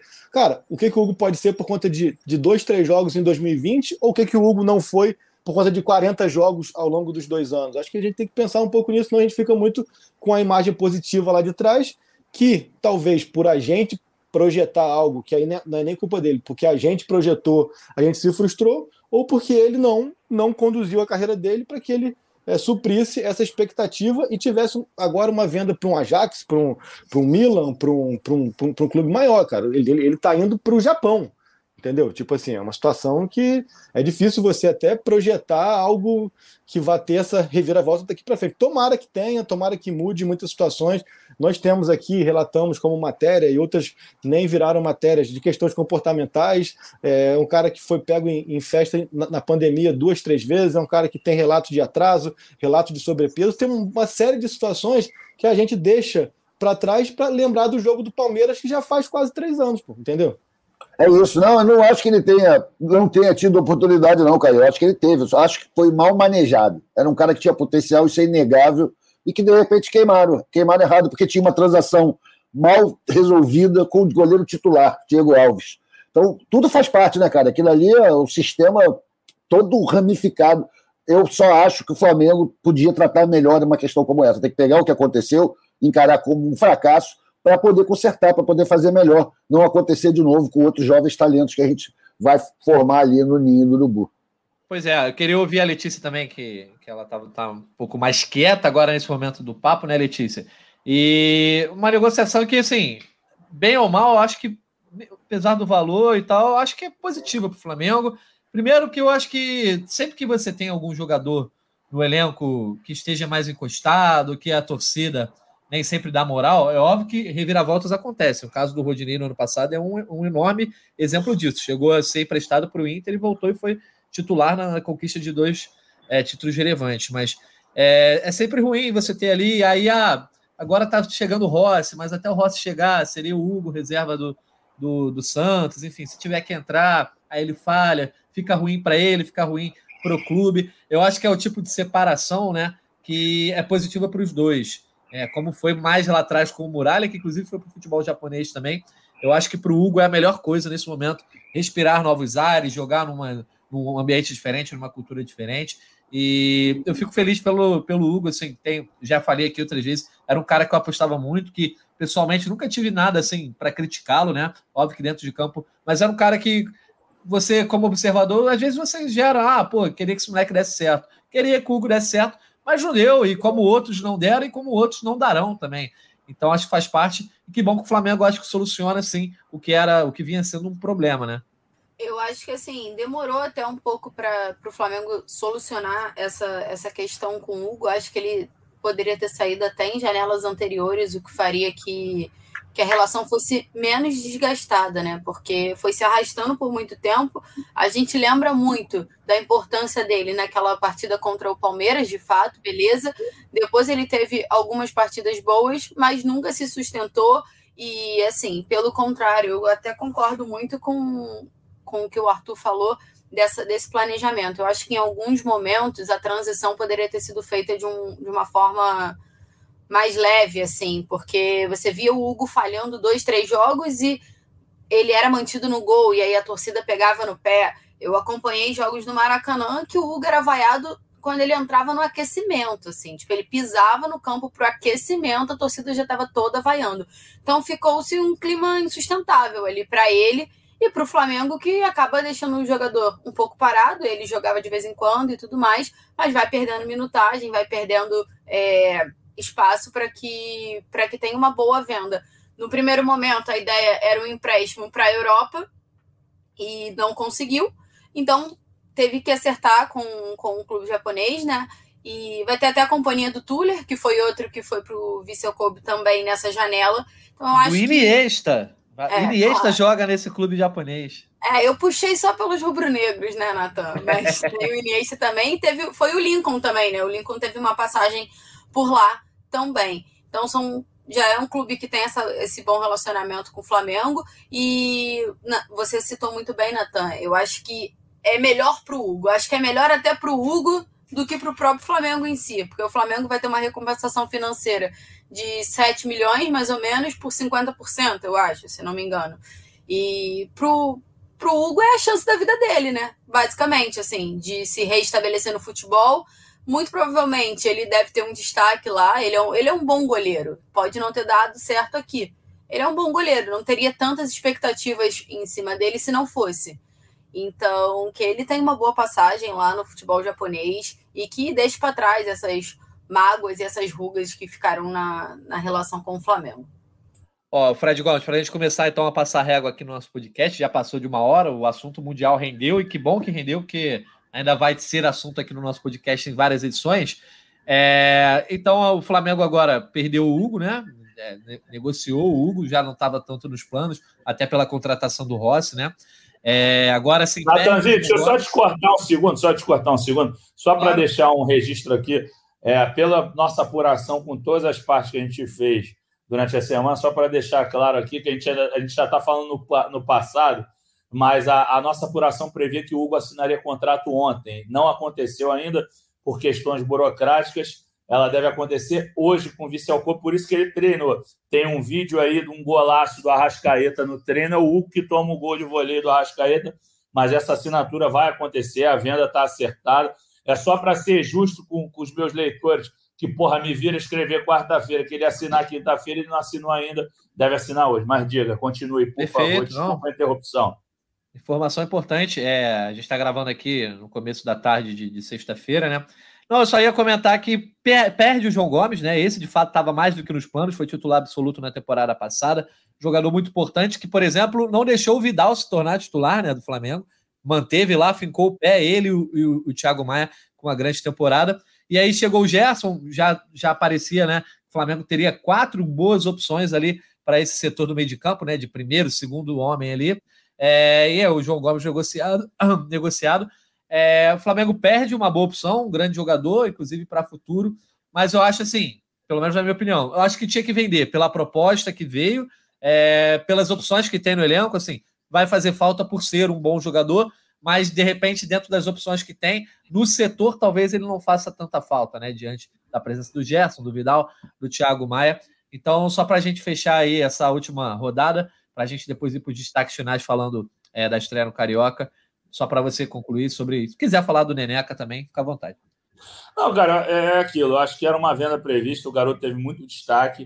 O Flamengo vai vender muito bem, é uma, uma quantia muito interessante, como eu falei no início do programa.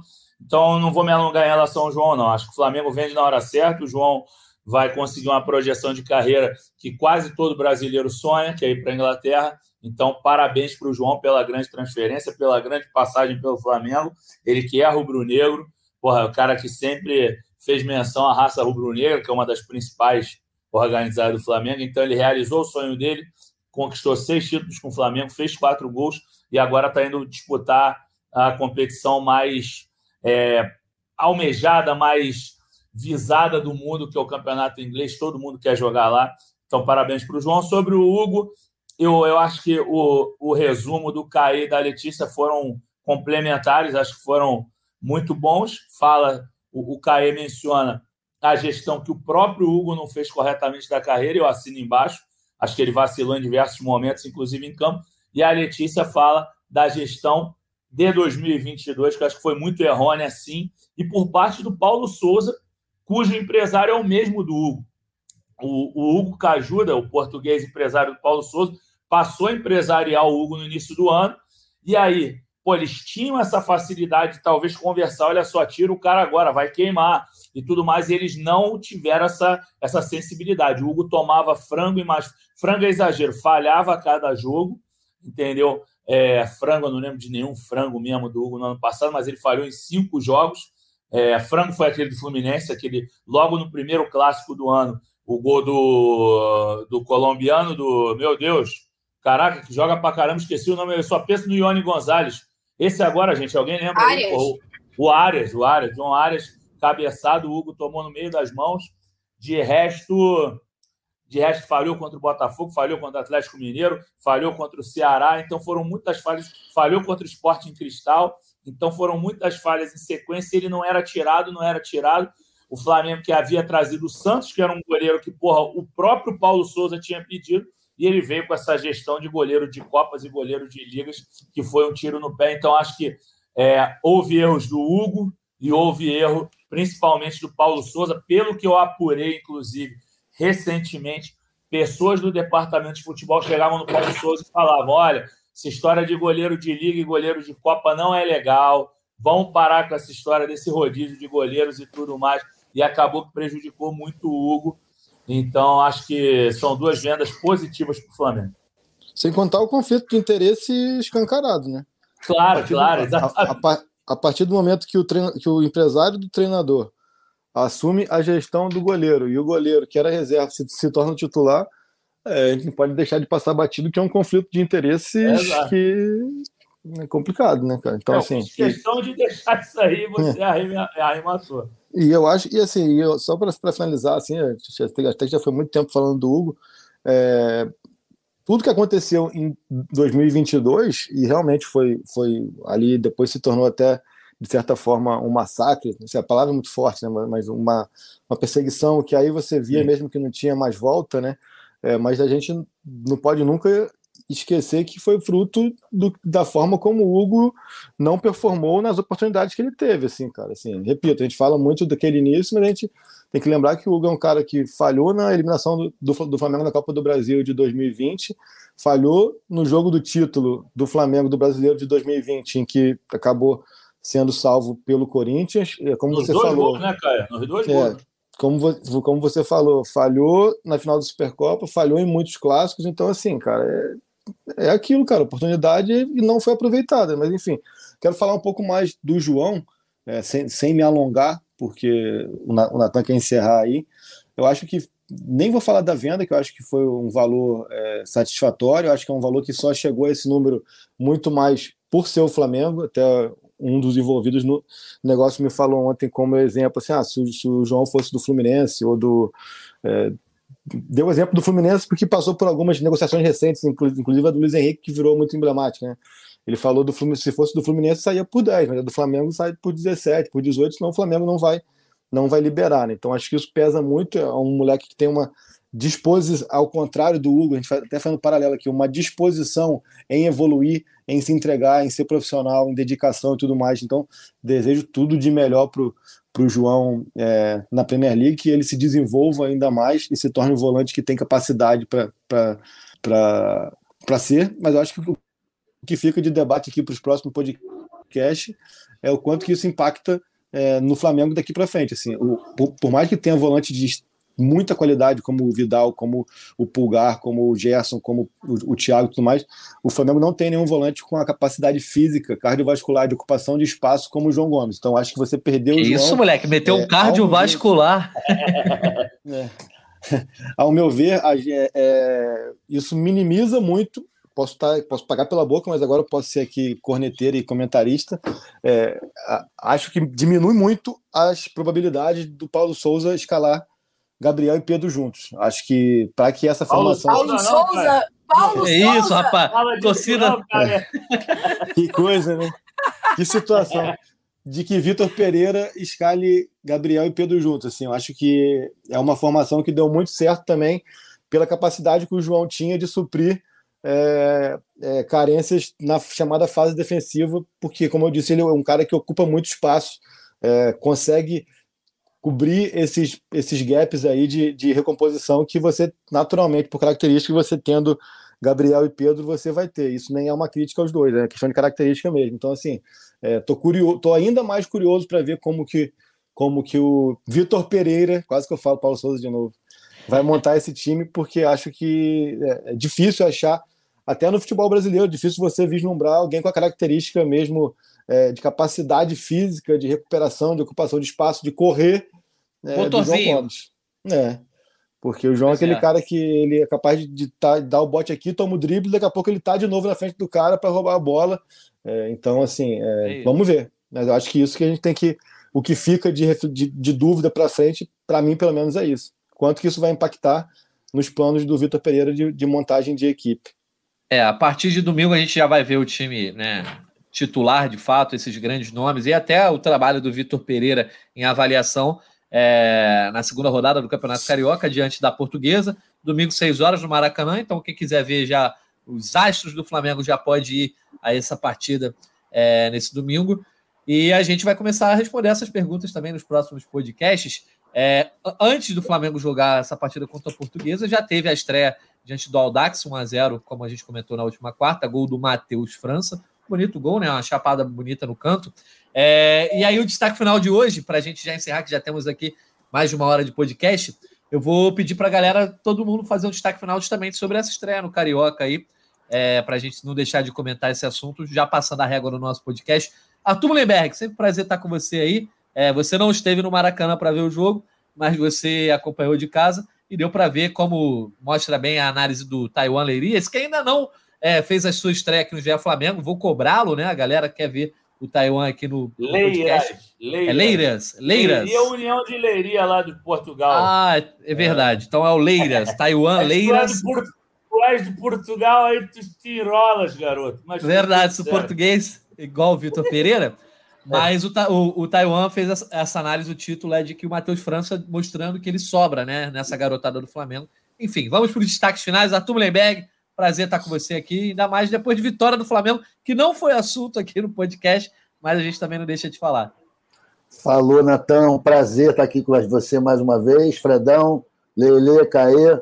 É, cara, essa é a importância do Campeonato Carioca, né? A gente ficou falando aqui do que o, que o Hugo chegou atrasado no treino, a gente não ficou falando do, do jogo. É isso. Ainda mais essa primeira partida, né, esse catadão com os moleques, veio o técnico da Copinha, totalmente festivo o negócio, que não tem menor conexão, nexo causal nenhum com o time do Flamengo de verdade, que vai jogar domingo. E vamos ver o que, vai acontecer aí. Carioca é uma obrigação, né, cara? O Flamengo tem que passar por isso. Não vale nada se a gente ganha, e se perde, é motivo para demissões, caça às bruxas. É um paradoxo esse campeonato carioca. Mas tudo bem, vamos embora. Eu estou focado no Mundial. Eu sei que tem uma Supercopa no meio do caminho aí, mas isso aí, pô, pelo amor de Deus. Então, o meu destaque final é parabéns para a torcida do Flamengo, que ontem agradece, bateu palma lá para os gols do Roberto, homenagem ao Roberto, uma atitude esportiva muito bonita, e depois começaram a cantar aquela música idiota que não é. faz o menor sentido. Pelo amor de Deus, galera. Arthur, Deixa eu aproveitar esse gancho. Até, cara, porque assim, eu falei isso no Twitter, eu estava no, no Instagram, já vi apanhando. Galera, eu sei que vai ter gente discordando, mas foi o que você falou, totalmente sem sentido. Essa música, por mais que eu seja um cara que fale palavrão o dia inteiro da minha vida, aqui no, no podcast eu até evito, até, porra, é... eu agora falei um porra por acaso, mas é o porra do carioca, né? Que é vírgula. Mas, cara, essa música é uma merda, cara. Essa música é uma merda. Porque, assim, o Pelé não era maconheiro, beleza, o que o Maradona fez e, prejudicou a vida dele, é, eu acho que não vem ao caso. O Maradona nunca foi rival do Flamengo. A é música é narcofóbica, Fred Gomes. Isso é horrível. É preconceito narcofóbica. Não pode. É uma, uma, merda de música, cara, porque assim, o Flamengo não tinha bronca do Maradona, o Maradona não tinha bronca do, do Flamengo. O, o, o Pelé nunca teve problema nenhum com o Flamengo. Porra, aí o cara, o, o, o maior jogador de futebol de todos os tempos, o atleta do século, morre na hora da homenagem, a torcida canta uma música infeliz dessa, totalmente inadequada, entendeu? Então, assim, acho que é só essa questão. Foi descabido, foi inadequado, e além de tudo, a música é uma merda, não apoia ninguém. O Zico não gosta, a, a, a música não está apoiando o time atual. Você imagina você, o, o Varela, o uruguaio que está chegando agora, que deve entender meia dúzia de músicas. Aí o cara vai ouvir Zico, Zico, que porra é essa? O que, o que, que o Zico tem a ver com o que está rolando agora? Não, peraí, Fred Gomes, desculpa te interromper, mas aí eu discordo, porque o Zico é uma entidade. E eu acho a primeira parte do canto muito boa. Aquele crescendo, você cantar cinco vezes o nome do Zico, aquele empolga. Mas, Depois que cabe tudo. Mas aí então, cara, mas você pode cantar o Zico, você pode cantar o Zico numa música de exaltação, você pode falar do Zico como for, mas eu acho que o Zico zicou, zicou. Ali você não está você não tá empurrando o Flamengo. Você pode cantar o, o nome do próprio Zico em outros momentos, e, assim, e aí a combinação, enfim, é só porque o meu protesto contra essa música é eterno, sempre achei uma merda. Tamo é, junto no protesto. É momento, horrível música, péssima música, e ontem mais inadequada ainda. Perfeito. Então vamos seguir aqui. Eu de Gomes, já que você pegou a palavra, vou, vou furar a fila aqui então da, da Letícia. Nem preciso mais falar, vai para ele direto. Já depois eu mando um abraço se quiser. Ou então já está mandado um abraço também. É porque é, essa rei dos é abraços, merda. então. Vai rei lá. dos abraços. Que música merda, cara. Que música ruim, cara. Que música sem graça. Que música nada a ver. Que música fora de tempo, fora de época. Nada a ver, meu irmão. Desculpa, vai. Perfeito. Assina embaixo, Fred Gomes. Deixa um abraço aí pra galera, né? Carinhoso, pelo menos. E um abraço também, um abraço especial para a nação rubro-negra, que eu não estou criticando a nação toda, entendeu? Estou criticando é, quem canta essas bobeirinhas assim. Acho que pô, o cara pode fazer uma reflexão e falar, pô, essa música, ah, né? tem tanta música legal para cantar, porra. Entendeu? Pô, tá uns gritos abandonados aí, o Mengo, o Mengo tradicional, meu Mengo, Mengo, porra, abandonaram o Mengo. Pô, o Dali, Dali, Dali, ô, Dali Mengo estavam é, trazendo de volta. Tem tanta música que empolga, a minha música curta, que faz pressão no adversário. Porra, aí vai cantar uma besteira dessa. Então, nação, um abraço para vocês. Entendeu? Nada, não é geral, não é uma crítica geral, não tem nada a ver. Não é uma crítica ao Flamengo, senão o nego já vai falar: ah, a imprensa está batendo no Flamengo. Não, não, foi um grupinho que cantou uma música merda, sem graça, desrespeitosa e principalmente no momento totalmente inadequado. Abraço, torcida rubro-negra. Um beijo a todos aí. Valeu. Valeu, Fredão. Então, passar para a Letícia aqui. Letícia, tá chegando a hora de você descansar. Depois dessa madrugada aí que você enfrentou para essa live, para esse sorteio. Então, dá o teu destaque final e não deixa de falar aí da copinha. Claro, com certeza, Natanzinho. Tá quase na hora, né? Falta menos que faltava. Mas é aquilo. Também tive no Maracanã ontem, é, vi de perto a torcida cantando, né? Essa música que tô com o Fred, assina embaixo, é totalmente desnecessária. É uma música que não deveria existir nunca. Ela não deveria ter sido cantada antes e ontem, menos ainda, porque foi durante um minuto de silêncio que teve uma homenagem para o Pelé. Primeiro foi a imagem do Pelé e alguns lances do Pelé. E naquele momento o Maracanã estava assim, tranquilo, as pessoas falando. Logo depois entrou uma homenagem ao Roberto Dinamite, que também faleceu nessa semana. É, alguns lances do Roberto Dinamite. A torcida do Flamengo, nesse momento, a, aplaudiu a beça. Foi muito bonita essa cena. É, ficou aplaudindo enquanto passava o, as imagens do lance do Roberto Dinamite. Mas logo depois canta essa música que já foi pedida em uma oportunidade pelo próprio Zico para não, não ser cantada. Enfim, com todos os problemas que o Fred já detalhou, é, a música realmente tem total meu repúdio. E, além disso, né, aquela peladinha clássica do, do Flamengo nesse início de Carioca, os jovens ali um pouco, um pouco nervosos nesse início de campeonato e tudo mais. Matheus França se sobressaindo, obviamente, ele mostra que ele já está um passo acima de todos os outros ali do elenco. Vitor Hugo, para quem, quem assistiu o jogo, né, viu que ele teve um choque na cabeça, foi reavaliado, está tudo bem quanto a isso, não teve nenhuma, nenhum problema nos exames que foram feitos, mas está com dores no joelho e no pé direito, então a gente vai ficar em cima disso para ver ah, os próximos passos aí do Vitor Hugo. Achei importante a gente pontuar, já que ele também era uma dessas peças é, mais experientes, digamos assim, naquele time de ontem. Flamengo consegue essa vitória, já dá um passo aí no Campeonato Carioca, já olha para o jogo contra a Portuguesa com um outro uma outra vertente, né, já que já deve ir com o time titular, como o Fredão falou esses dias. E em compensação, ao mesmo quase que no mesmo tempo, né, o Flamengo foi eliminado da Copinha, acabou perdendo perdeu para o Havaí, foi desclassificado nessa segunda fase. Então, só esses dois pontos aí foi, foi basicamente essa quinta-feira de Flamengo além, claro, da, do, da possível negociação do João Gomes, né, que ainda não foi oficializada pelo clube, mas a gente já, já debateu pra caramba aqui. É isso. Domingo, quem puder aí, ó, torcida do Flamengo, Fred já falou que deve ser o time titular. Então, ó, enche o Maracanã para começar essa temporada aí com o pé direito. Uma temporada que terão, teremos muitas finais nos próximos meses já. Perfeito, Letícia. Então, um abraço para você. Caia Mota, cabe a você então fechar aí o nosso podcast com o teu destaque final, não deixar de falar da copinha e se quiser falar também, enfim, é, porque a gente já passou por tudo que tinha que passar. Prazer ter você aqui. É, assina embaixo do que os amigos falaram aí sobre a questão da música. Acho que não vale nem dar, dar mais muito, é, muito, gastar muito tempo com isso. E a gente espera que tenha algum movimento a partir de, de domingo. Vamos ver. Algumas torcidas organizadas já até emitiram notas oficiais. Enfim.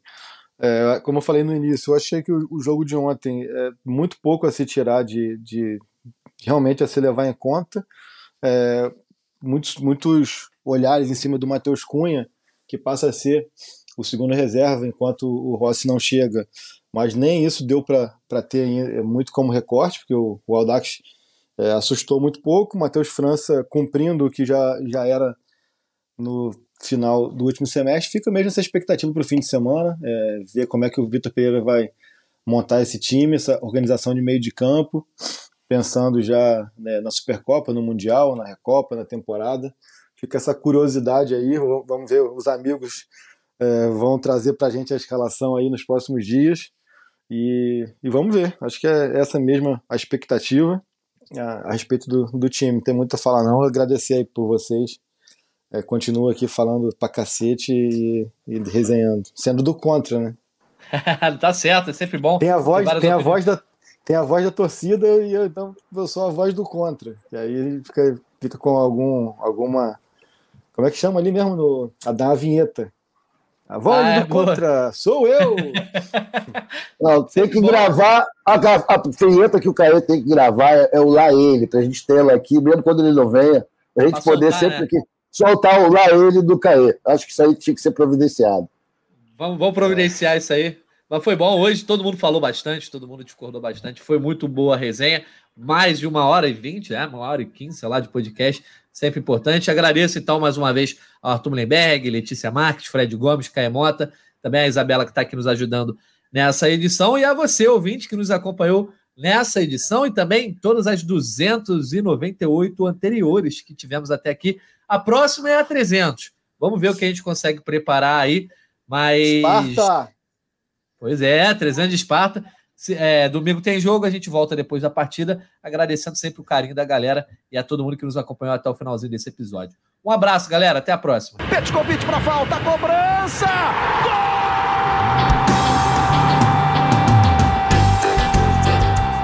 Sabe de quem? Do Flamengo! Do rubro-negro, da nação, é o GE Flamengo.